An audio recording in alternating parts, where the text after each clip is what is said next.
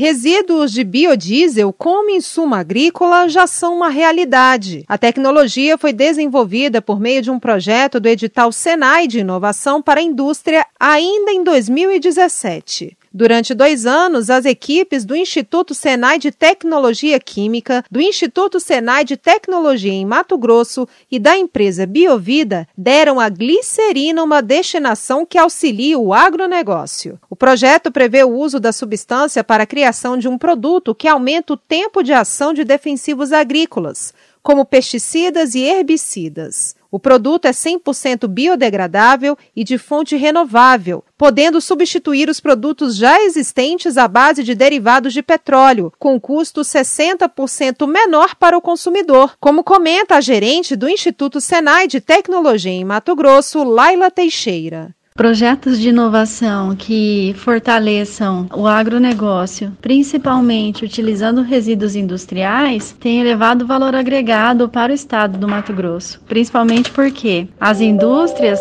além de darem uma nova destinação para os seus resíduos, criando um novo produto, agregando valor para o seu processo produtivo e reduzindo principalmente os custos operacionais, é um ganho significativo. A missão de, a razão de ser do Senado Senai Mato Grosso, aumentar a lucratividade da indústria. Laila Teixeira acredita que o produto será um elo entre a indústria e o agronegócio que tem forte tradição no estado. Principalmente quando esse produto ele deixa de ser um subproduto, passa a ser um insumo para esse ramo, né, para essa área que é o agro. Então você consegue conectar duas áreas muito importantes e que também são a razão de ser do Instituto Senai de Tecnologia, que é a indústria e o agro. De acordo com o Observatório de Desenvolvimento elaborado pela equipe da Superintendência de Agronegócio da Secretaria de Desenvolvimento Econômico, Mato Grosso continua tendo destaque em relação aos outros estados da federação na produção de soja, milho e algodão, mantendo liderança na safra 2019-2020 em relação à produção. Reportagem Jalila Árabe.